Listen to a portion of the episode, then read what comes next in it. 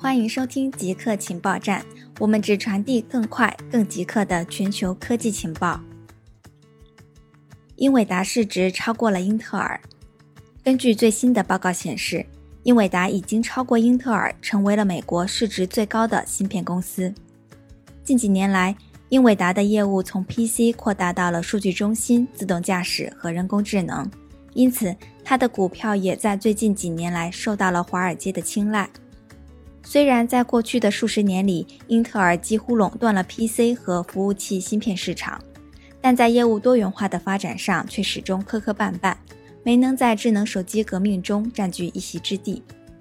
根据最新的报告显示，英特尔的股价在今年下降了百分之三，而英伟达同期则增长了百分之六十八。但话说回来，市值其实并不能直接反映公司本身的销售收入。只是投资者对该公司未来业务的一个期望。从这方面来看，如今英伟达的收入仍然只占英特尔的很小一部分。对此，分析师也估计，当前财年英伟达的收入能达到一百四十六亿美元，而英特尔则高达七百三十八亿美元。诺基亚将在其电信设备加入开放接口。作为第一家大型电信设备制造商，近日。诺基亚承诺在其产品中加入开放接口，允许电信运营商建立不受限于一家供应商的电信网络。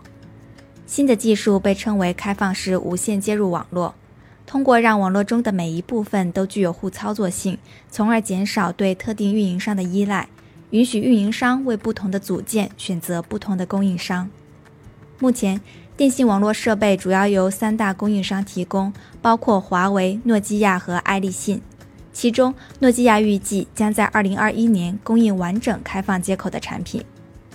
好的，以上就是本期节目的所有内容。固定时间，固定地点，我们下期再见。